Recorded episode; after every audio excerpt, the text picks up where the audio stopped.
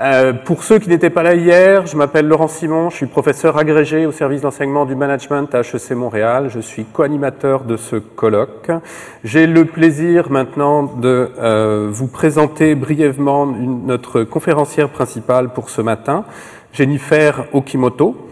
Jennifer Okimoto est une partenaire associée, associate partner d'IBM, qui se spécialise dans les métamorphoses du travail, euh, du réseautage social, de la collaboration et de l'apprentissage. Elle est riche de 17 années d'expérience à accompagner les organisations dans la gestion de ces changements. Plus, plus, récemment, avec la montée en puissance du réseautage social, facilité sur le web, Jennifer continue d'assister les dirigeants de société à mieux comprendre et intégrer les impacts du networking sur leur stratégie d'affaires et leurs opérations, les pratiques de gestion, ainsi que les comportements et les habiletés de leur personnel. Alors j'invite au micro Jennifer Okimoto. Please welcome Jennifer Okimoto.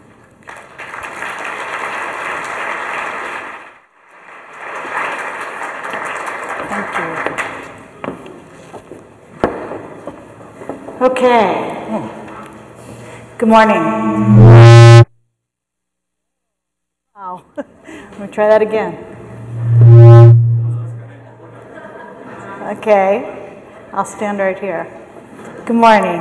Uh, it's a pleasure to be here. I got uh, arrived in Quebec City last night, very late, and um, my friends were teasing me because I am from San Francisco. I'm from the U.S. And I was explaining to an Indian colleague of mine that no, Canada was not a state of the United States before I arrived. And, and he didn't understand it, that most of my Canadian colleagues would not even find it very funny.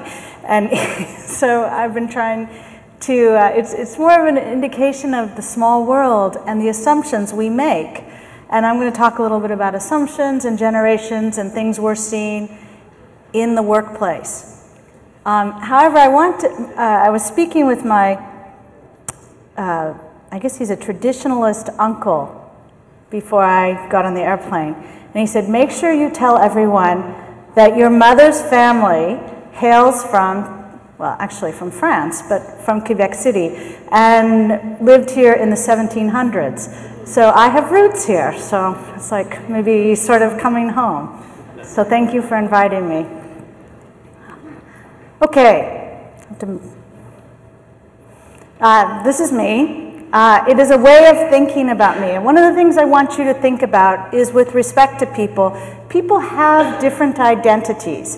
And the identity they may bring to work may be different than the identity they have with their family or friends. Or it may be one and the same. And I think that's one of the things we're finding is those things about people are becoming much more integrated. Um, at the same time, we're learning that people are learning as are uh, uh, provide, are also being aware of this and realizing that your internet presence lasts forever. They're starting to think about how this, uh, what maybe they don't want available for the world to know and see forever. Um, just in case, for those of you twittering, uh, here's my, my Twitter name. So let's talk a little bit about Generation C. And, you know, obviously from a work perspective, we don't have a lot of experience with this generation, but we do know a lot about uh, some of the other, some of the Generation Y and young people entering the workforce today. So the question is, is the generation perspective hype? And with respect to Generation Y, uh, perhaps you saw the Business Week article very recently on the lost generation, which will, of course, impact the Generation C in the workforce. And with respect to this lost, supposed lost generation, um, you know, there are terms that are used to characterize it. So the Generation uh, Y age group of uh, if a, a quick search uh, or even conversations you may hear entitled versus entrepreneurs, uh, needy, energetic, clueless. And one of the things is, is this, are these generational characteristics or is it just facets of youth in the workforce? And that's something I want to, as, as you think through this, distinguish between generational characteristics and just young people. And one of the things I find with uh, colleagues and clients is sometimes those things get a little confused. Um, and they're uh, implying generational characteristics when really the exact same thing or very similar things were said about young people entering the workforce 10 years ago, 20 years ago, 30 years ago.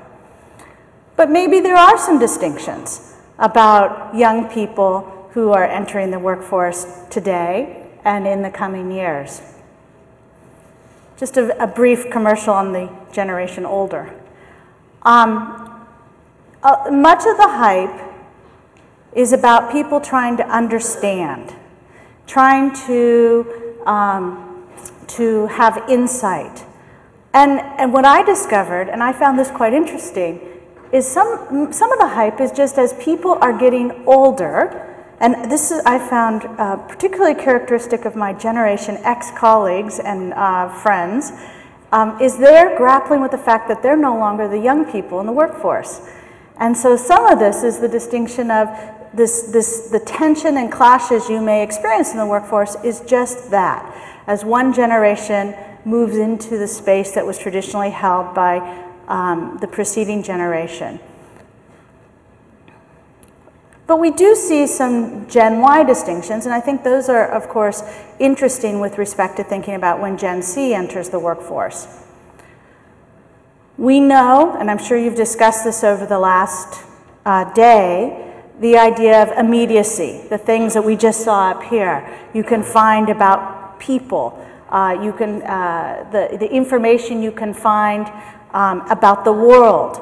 Uh, many of you probably remember when to get a newspaper from a city other than the city you lived in, it would come days later, if not weeks later. If it was from another country or across an ocean, there was quite a time lag. Um, information, the fact that doing research, whether in the workplace or in schools, you know, the research that would take days or weeks today, of course, takes seconds. And the idea of being tethered, um, and I'm uh, sure you've probably discussed this also, but the fact that we know that younger generations are always on, uh, always connected, texting with their friends, texting with their parents, texting uh, with one another, um, and they're not having the, often developing the distance that maybe prior generations had. So, for example, when people would go traveling, uh, not very many years ago, of course, they didn't talk, you know, they, they were away. And today, there's it doesn't matter where you go in the world, it's very hard to be completely untethered unless you're very intentional about it.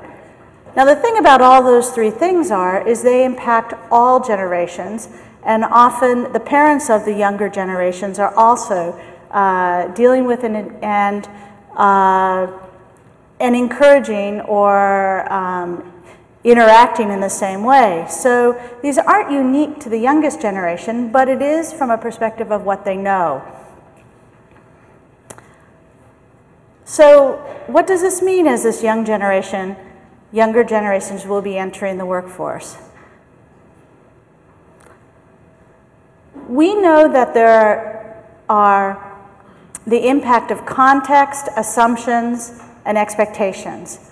Context is, as a younger generation enters the workforce, they may not have any frame of reference for what someone who is older is saying.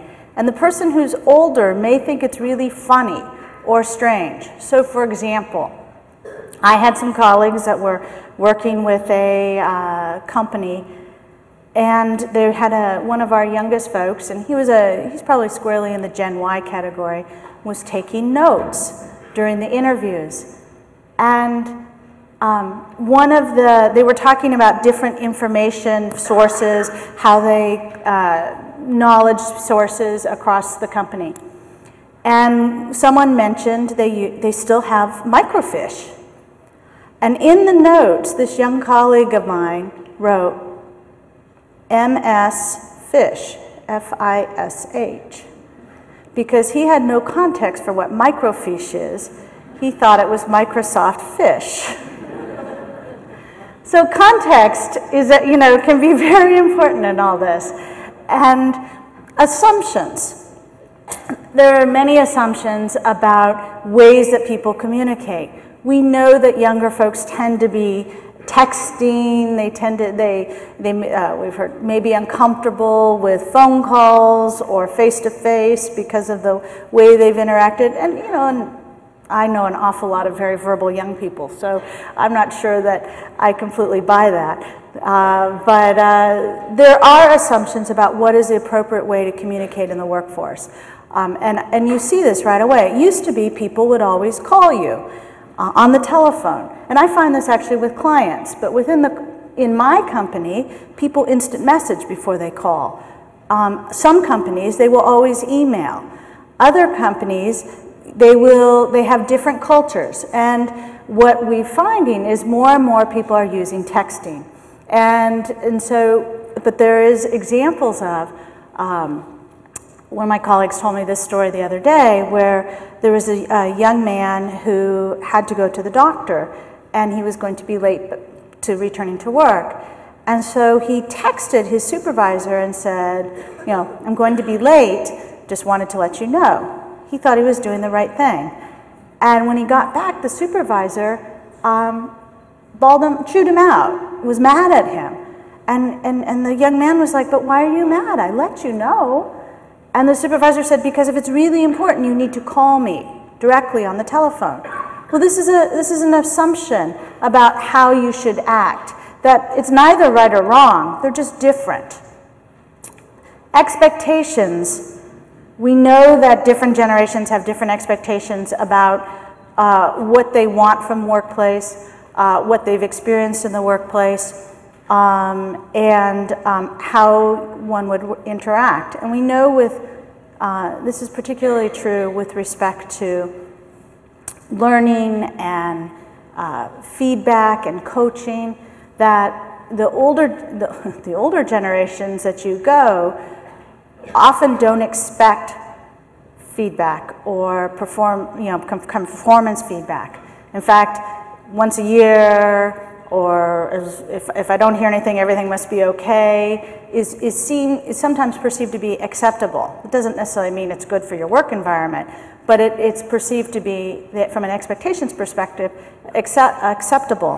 Whereas we know with many of the younger generations, they're, they're, they're much more in tune to receiving immediate feedback. And if you're working with people, if you expect little feedback, but you're working with people who want feedback all the time, it may be perceived as needy. But in fact, it's just an expectation.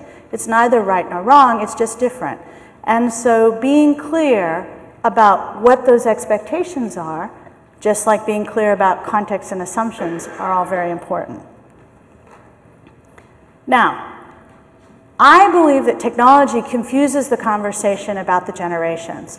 And the reason I believe this is because there's, especially with the Gen Y, there's all this discussion and debate about Gen Y in the workforce driving the desire for using Facebook and Twitter, et cetera. And I think some of the results from the, the study that was done here were uh, perhaps a bit surprising on this topic, where maybe the younger generations aren't using or don't desire to use some of these technologies.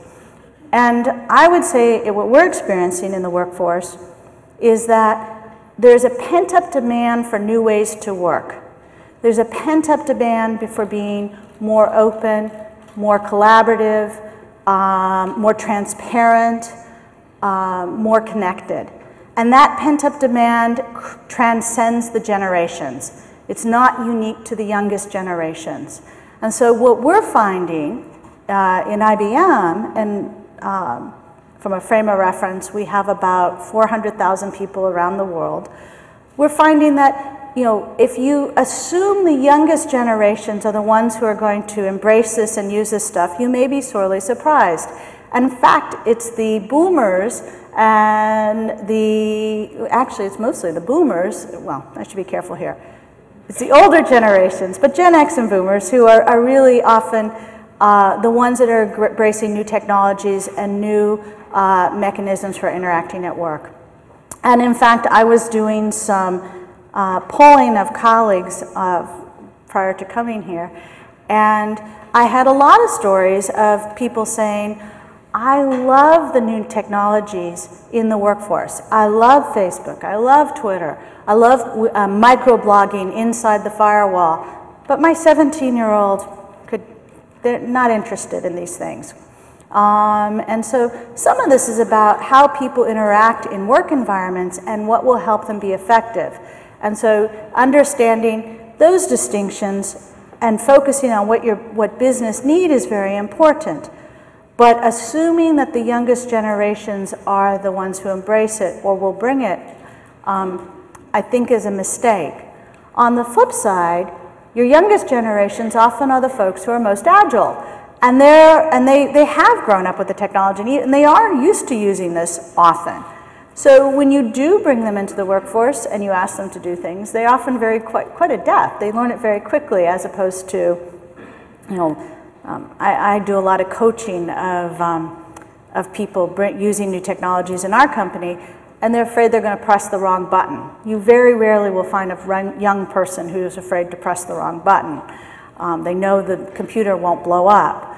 So, um, you know, using your young people to help the older people with new technology can be very useful strategy. But once again, like generations, generational characteristics and youth, technology adoption in the workplace and youth, uh, should not be confused. But what, does, but what does all the new technologies mean with respect to the workforce? And this is where I'm going to switch gears a little bit because there is this assumption that people want um, uh, Facebooks and blogs and wikis, etc. But what does that mean? So we know uh, that you know the work workforce has fundamentally changed in the last few years, and it's changed extremely rapidly. And uh, global sourcing and uh, global, the global workforce, uh, you know, depend, no matter what your perspective on this, for better or worse, is being leveraged to lower costs, improve flexibility, allow for 24 by 7 coverage, and tap into new sources of talent around the world. We know there's increased focus on innovation, even with the current economic downturn. There's a desire, corporate CEOs, corporate leaders, organizational leaders, not just corporate, uh, the government, uh, nonprofits, are interested in innovation because we have some very big challenges in the world to solve. And we know that innovation, um, both from our, from our research, we know that much of the best innovation comes from employees but it also comes from business partners and customers and the broader ecosystem within which people interact. And we know that organizations must make the best use of the knowledge, skills, and relationships um, of their workforce in a very increase, increasingly mobile workforce. Um, and we know that the web has fundamentally changed what's possible. Five years ago, the web was very focused on pushing information to computers. And we were all fascinated with the ability to Google and find information that we could never find unless we went into a building and sorted through that microfiche or through books and boxes of, of and documents. Um, so that was all put on the web, and data and information was readily accessible. But in the last few years, what has happened is that the, the web has con now connects people and connects people to other people anywhere in the world. And it's very much focused on making technology efficient for whatever uses people have. And we see that in our personal lives and in the, in the uh, consumer world. And we're seeing that now in the inside uh, the workforce. And there's always been communities and social networks in work organizations. But today, it's, it's, it's radically changed by what technology allows people to do to meet, to interact, to get to know one another. People who don't even know one another existed until they found each other because of technology. The web also today allows you to build contextual relationships. So, just as context is very important from a generational perspective, context is very important from a work perspective. Um, you know, knowledge and information is often only as good as the context in which it's presented. It's often only go as good as the context with respect to the expertise that created it within your organizations. Um, and uh, new technologies allows, facilitates that. Um, it fundamentally changes the way that people can collaborate. Uh, 20 years ago, the workplace was very document centric, still document centric, that hasn't changed. Uh, then, with the advent of email, it became very email centric. We know that the, the single greatest horizontal platform for collaboration across most work environments is email. And email was never intended to be a collaboration platform uh, for entire organizations, but that's how it's used today. So the new technologies allows for web-based collaboration in very new ways. But the new, the new technologies, with all, you could have the best technologies in the world, but without the, the uh, behaviors and attitudes and patterns, um, it, it won't actually change the way people work. So I'm going to talk a little bit about that. So I'm going to go through seven uh, different trends or shifts that we're seeing in the workforce enabled by new technology and um, what we're seeing is very important for, for being um, both, both in IBM and with many of our customers. Um, you know, work has always happened in social spaces. It just happened to be that you all, people showed up in offices and sat across from one another in conference tables and or popped into one another's cubes as we went from offices to cubes. And now in many parts of the world, people don't even go to an office. They're sitting in their, uh, when I'm not with clients, I'm sitting at my dining room table. Uh, or people are working on airplanes, or people are working uh, in coffee shops, or wherever they're working. Um, well, you have to replicate those social spaces. And so, what we've um, learned is that when you go from physical co location to more virtual and remote organizations, you, you need to build ways for people to um, get to know one another, connect to one another. And there's these concepts of relationship building and people sense making.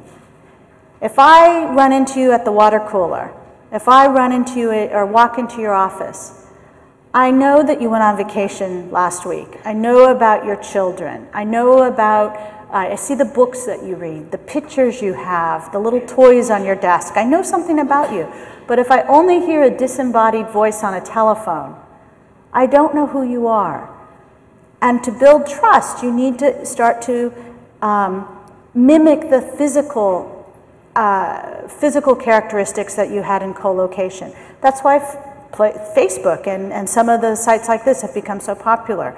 Now the question is, do you, is that appropriate for your work environment, and do you want, and, and or do you mimic those type of uh, platforms within the work environment? And that's something that we're seeing a lot, uh, both we're experimenting with and many of our clients are experimenting with. So helping people build relationships and make sense of one another. Um, interesting enough, three years ago, I would say this was something that was really most important to the youngest people. But with the penetration of uh, sites like Facebook, with older generations, it's actually, we're seeing it as equally important, not just to the youngest generations, but to all generations. So the adoption trend has, you know, the timeline has sped up and it becomes less of a generational issue and more of just a performance issue. Um, in many organizations, people go to LinkedIn to find out who their colleagues are. Um, in many organizations, the directory is just a name, a title, an address. And you, when you're used to Facebook and LinkedIn, that's not satisfactory. And if you haven't had an opportunity to meet someone, you may want to know more about them. So what we're seeing is trends towards building employee profiles that reflect what people do and what they contribute in the workplace. And um, providing opportunities for open content and open information, information, which leads to the ability to identify experts, and experts leads to, once again, information and content. Um, and this is about connecting. Uh, for years, there was millions of millions and millions of dollars uh, spent around the world on big knowledge management systems where people would harvest information and documents and put them in big databases. And there, it, was never as successful as people wanted. And largely because the context between who created the knowledge or who created the document and the actual document and content was, was um, disaggregated. And in fact, that's what's important. Um, if I know that John is an expert in X, what is John doing? Or if I find a document or a, a, a, a paper or a blog post that John has written, and I have questions, I want to be able to know that it's John I can go to to get to answer my question. So this kind of aggregation is very important, or uh, uh, direct links. One other thing is we found with this idea of profiles is passive awareness. And for those of you who follow Twitter or follow Facebook or follow any sort of kind of micro blogging or even blogging sites, um, you may not explicitly go out and look to see what Mary is up to on a regular basis. But because you have a flow of what people are doing in your through a feed reader or through your you know, Facebook wall or whatever, you just passively know what Mary's been up to. Oh, you know she went to China two weeks ago, and you know that she's working on some big paper or she's got a big project. Passive awareness is actually the same thing as bumping into each other in the hallway or having, you know, overhearing a snippet of conversation at the water cooler. And recre recreating opportunities for that becomes very important for maintaining ties and links. Okay. Um, another switch we're seeing, um, both in our organization and in other companies, is it used to be that all information was locked down. You know, uh, team rooms and e-rooms and databases were private and if someone needed something in there, you would say, oh, I'll give you access to it and invite them in. And what we've seen is we've turned that inside out and it's all information is public unless there is an explicit business need to make it private. And we're seeing this in business, we're seeing this in government, we're seeing this in a, in a, a lot of contexts. Um, and we're also seeing in the, you know, in the past you collaborated with people you knew. And now we're seeing people are collaborating with people they don't know, or they're meeting them as they collaborate and getting to know them, but they may not actually meet them face to face. And we know that because of the ability to get data and information, it comes from many sources. Now, from a workplace perspective, it means you have to be very good at assessing the validity and the value of the source. So there are certain new skills that are necessary within both probably academia, education, and the workforce. Um, but uh, it's much more public, it's much more open. We're also seeing in the workforce content is multimedia, and not just content, but interactions. So, you know, videos, blogs, podcasts, uh, still documents, PowerPoint, uh, Twitter, all of these things, uh, different types of media. And we're seeing that individuals are creating, but because it's, it's, it's less of a static creation and more of an interactive or inter iterative uh, type of work where someone will post a blog, just like you see on the internet, but inside the firewall or within communities, uh, workplace communities, you may see the the, the level of conversation will be different.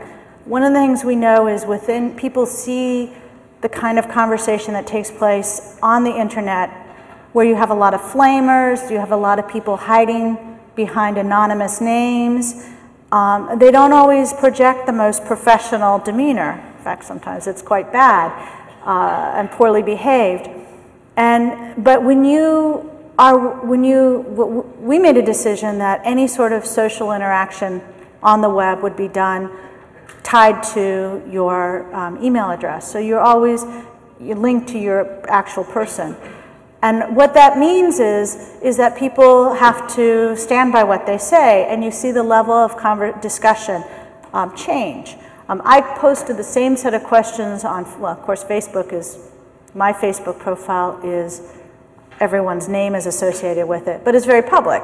Um, and I posted the question of anyone have stories about generations. And I did the same thing within the IBM world. And the level of discourse was very different.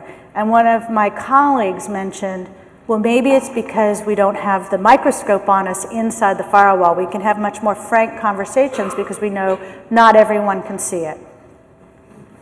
Um, the other thing about it is there's a lot of organizations who spent, and, and, and uh, video conferencing, web conferencing, all these ways to connect people are very important. But that is typically synchronous, with the exception that you may um, uh, make, you know, make copies of it or, or, or recordings so that people can come to it later.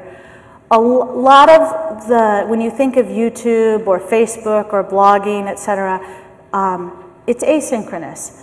Uh, people can post something while I'm asleep. I can get up in the morning. I can see what they said. I can comment. I'm still part of the conversation.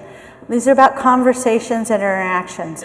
And if you're dealing with people from different parts of the world, different time zones, that becomes very important to provide platforms for that within the workplace.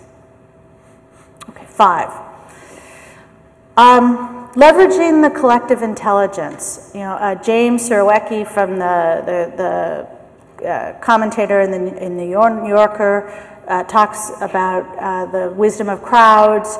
Um, we're finding the organizations that are kind of leading on this, uh, you know, are using multiple methods to, to tap the collective intelligence of their people or their customers or their suppliers or their partners.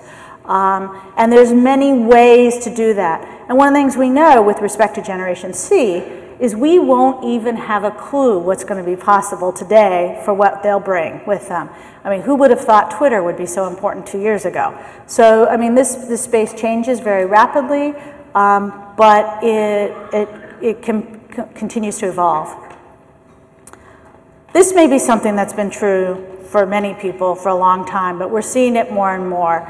And that is the idea that learning, collaboration, knowledge sharing, it's not, they're not annual processes or merely events, but it, there's some, they're, they're all the time. And the platforms that allow, the technologies allow it to happen all the time. Um, we know that where certain generations thought that coming to an event or going to a class was what learning meant, there's other generations that, you know, we know that Google is the main source for corporate learning today. So the question is, do you want your people to Google both on the, only on the outside to get answers that will fuel your business? Or do you want them to be able to do the equivalent with, and tap the resources of your organization, whatever type of organization you may have, and be able to find valid learning, valid information, valid knowledge connections within the walls of your organization? Finally, number seven, um, we know that new ways of collaborative work will come very naturally to some people. Uh, there will always be early adopters. There will always be enthusiasts. But we also know that change is hard, and people resist change. Um, with the youngest people, it may be they just don't see this as something they do for work. Something it's how they play. And even though there tends to be this integration between work and play and learning for young people, um, I've experienced this with some of my employees. They just, they're huge on kind of the social media sites. They blog, you know, but they, they don't really do this on the work side. Um, however, what we're finding is uh, the using if you buy that better collaboration and, and transparent knowledge sharing is important to the future of your organization, then cultivating those behaviors become very, very important. And so um, that, that actually is a key aspect to this. I believe from a workplace perspective, there are and there will be haves and have nots. Um, and, and, and that's from two perspectives. One, within an organization who adopt these new behaviors and collaborate in new and open ways, and also between organizations. Um, and, and this isn't a generational issue, it's an agility issue. And um, there is a there's a theory, a, a kind of a, amongst a number of people that organizations that provide for greater collaboration and agility, the the haves will actually raise the have-nots within the organization. But if you're an organization that is afraid of the new technologies and tries to control it or stop it, or you don't trust your people to do the right thing, then the organization overall may not be as agile. And so what, what, we believe is that the organizations that encourage both the platforms inside and outside the firewall and the culture for employees to connect, to share, to work more efficiently and effectively in these new ways, no matter where the employees reside, will be the leaders in their fields. So what can you do? from an organizational, from a workplace perspective, think about what kind of people you need for your organization to be effective. And if you want people who keep their head down, who aren't innovative, if you want people who are followers, not leaders, if you want people who just listen, don't converse, those are all decisions that you, you can make. I mean, and in certain lines of business, different types of cultures are important. Um, but really being clear about what is important for your organizational future success is the first step. And then hire for desired cultural fit, and then cultivate the competencies, the skills, and the talent as, the, as your folks come in. Um, but that's not something that's generational necessarily either. Um, because no matter for your older generations, if you have folks who are uh, uncomfortable with new technologies, you have to cultivate those skills and competencies also. It crosses all generations. So don't, this isn't just about young people. On, uh, at the same time, acknowledge and celebrate, uh, celebrate and leverage diversity. And generations is just one form of diversity. And um, I, I engaged in a very interesting conversation with some of my colleagues on our internal microblog in the last few days, which I'd be very, more than happy to share with any of you, um, about is, is generational, um, these generational conversations in the workforce, is it ageism? Or is it discriminatory? Uh, because there's a lot of assumptions and biases that people start to reflect. Um, I've, I've been on meetings, on calls, and I've heard, you know, oh, the youngest generation, they're, you know, they're just, you know, this kind of this loathing. And you think, what, what's going on here? That's not helpful. That's not helpful if you did that about men. That's not helpful if you did that about purple people. That's not helpful about any sort of group. So instead, how do you encourage diversity and how do you leverage um, and understand what different groups bring to the workplace? Um, and that doesn't mean assume that doesn't mean ignoring the diversity because actually we know that in the workplace some of the greatest dysfunction happens when distinctions are actually ignored, when the preferences like texting versus telephone or instant message versus uh, face-to-face conversations. Focus on the tasks and value. There are still many workplaces that are focused on FaceTime, focused on hours logged, um, and we know that people are, you know, if you focus on the outcomes, if you focus on the tasks that people are doing, on the value they create. Um, I had one colleague who was saying, you know, the youngest folks, man, they can, they can they can put together a PowerPoint like there's no tomorrow in ways because they grew up with some of this stuff. They can do very creative graphics very quickly. Um, but sometimes they miss the big picture. Well, okay, so that's part of the diversity. Work together as a team to get to, the, to what you're trying to create. Um, and work as a team. Um, I, have experienced a, a number of, a number of situations where people forget what it's like to be new to the workforce. They forget what it's like to be young and how important coaching and feedback is. But that's true no matter what generation or what age you're in. We all have something to learn. But with our youngest folks, not and, and especially if you're working remotely, it becomes even more important that it's done explicitly and it's done on a regular basis. And then, and just to repeat, and learn from one another. There's so much to learn from the different generations and from different people, no matter where they come from, no matter what their experiences and background. And I believe with that, I'm done. Are there any questions?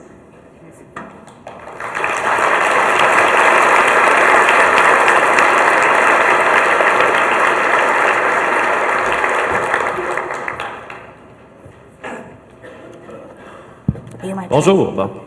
Alors, mon nom est Yamil Coulombe, pour ceux qui n'étaient pas là hier. Je suis co-animateur avec Laurent. Um, c'est la période des questions. I, I will uh, translate um, the question if yep. uh, they, are, they are in French. Je vais traduire les questions en français et en anglais pour que Mme Okimoto puisse comprendre. Alors, est-ce qu'il y a des questions?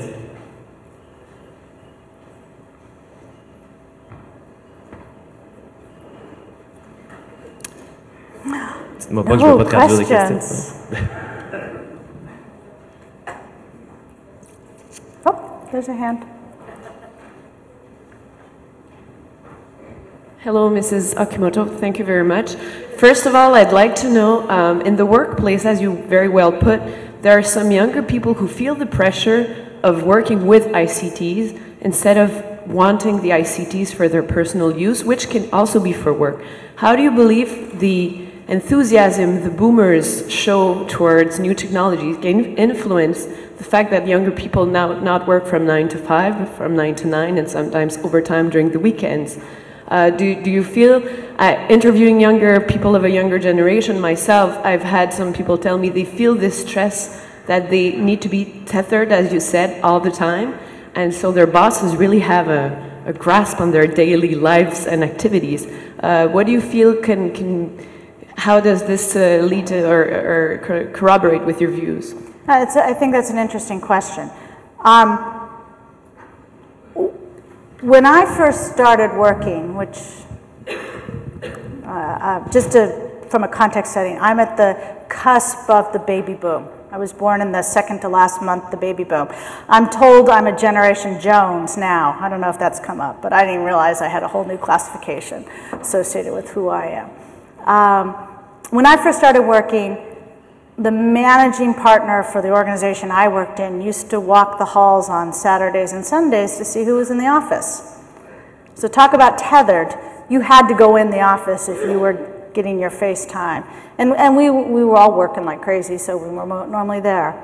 And today, that expectation seems to, depending on your organization, tends to be a little different sometimes.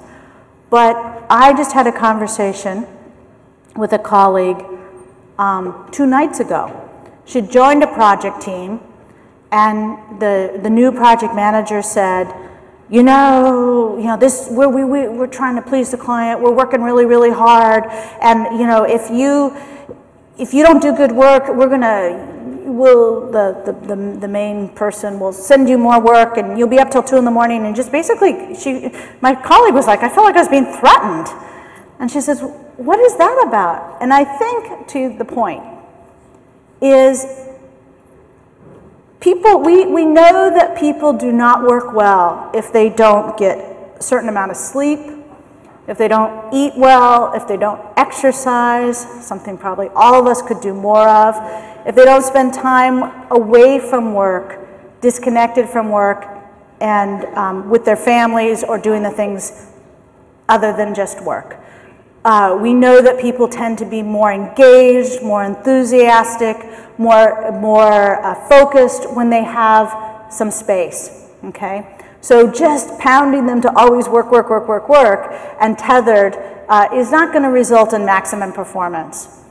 And so, uh, from a managerial perspective, recognizing that, and if you, this becomes very interesting in the, the, when you're working with people across different time zones, because it's very hard to get people together who are, like for me, um, San Francisco is 12 and a half hours difference from India, uh, from Bangalore. And so, you know, finding a time when you can have a conversation with someone there results in it always being some, you know, usually being bad for someone. Um, and so, if that's the case, if I know I've got lots of strange calls, well, then knowing that in the middle of the day, I may go do something that I have to do for my life. And, and, and, and that's what we're seeing is it's, it's not focusing on the time working, but on the outcomes. And, you know, being clear. That means a reciprocity is if, for example, if you use instant messaging or you have presence on your BlackBerry or on your, on your phone, that your boss knows you're away right now and when you'll be back. And these are the kinds of patterns and behaviors we're starting to see in the workforce so people can work well but also have the breaks they need. Because without the breaks, you can't sustain. My opinion. Yeah?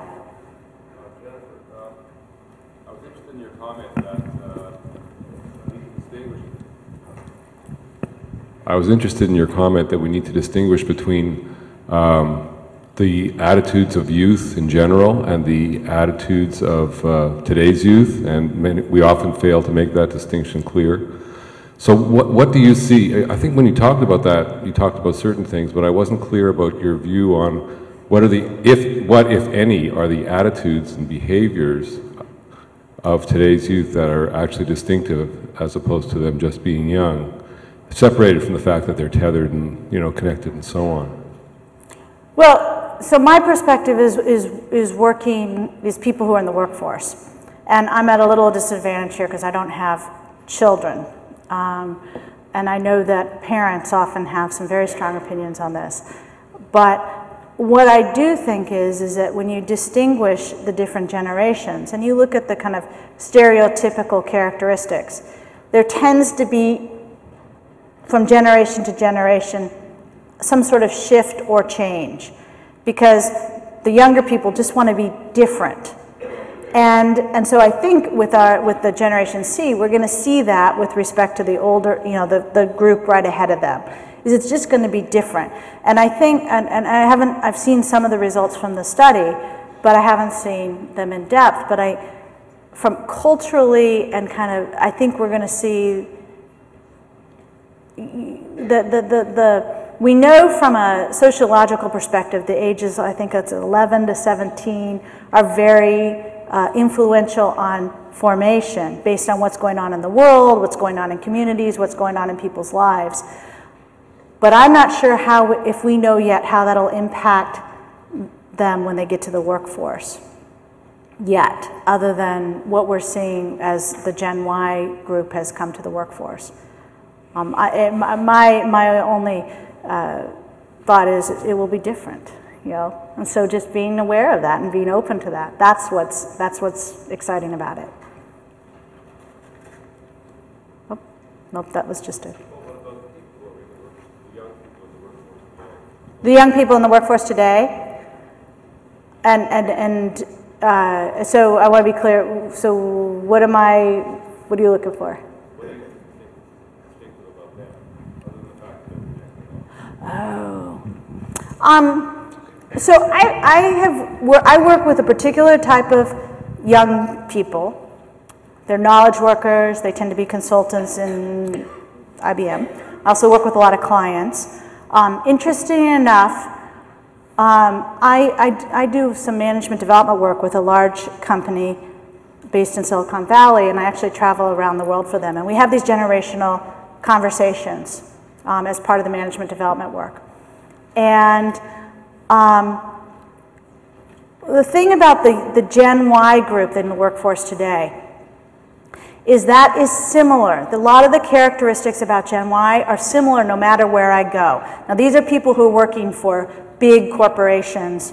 So whether they're in uh, Beijing, Shanghai, Bangalore, uh, Poland, Italy, the US, Canada, they're seeing the Gen Y as very similar, whereas the, the older generations are very, there's actually a lot of distinctions. You can't classify them by age because of the uh, societal and national events in a lot of those places um, are being so different. But the Gen Y group, even though there are cultural differences, they have this technology thing and they've been connected in a way that's never happened before. They've dealt with the flat world.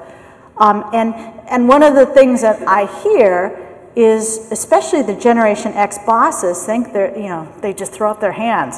But I also think that generation to generation, there's, a, there's more tension often than when you skip a generation.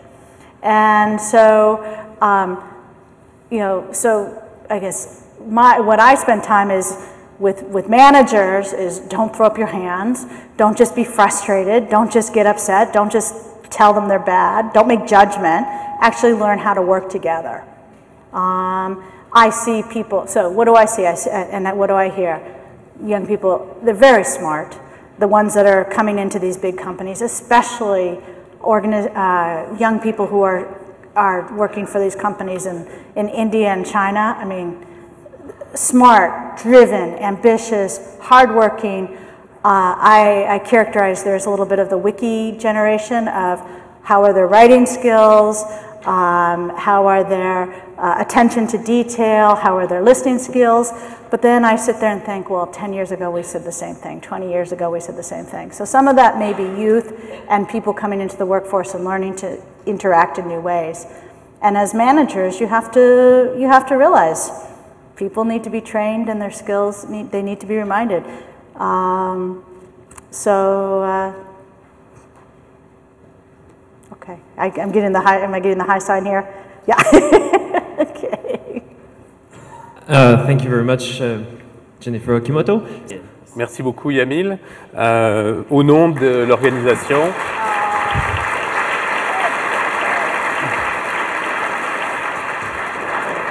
Please receive this little present. It's a souvenir from Quebec City. Aww. So a little bit of your roots, I guess. Yes, thank okay, you. thank you very much. Merci beaucoup, Jennifer. Thank you.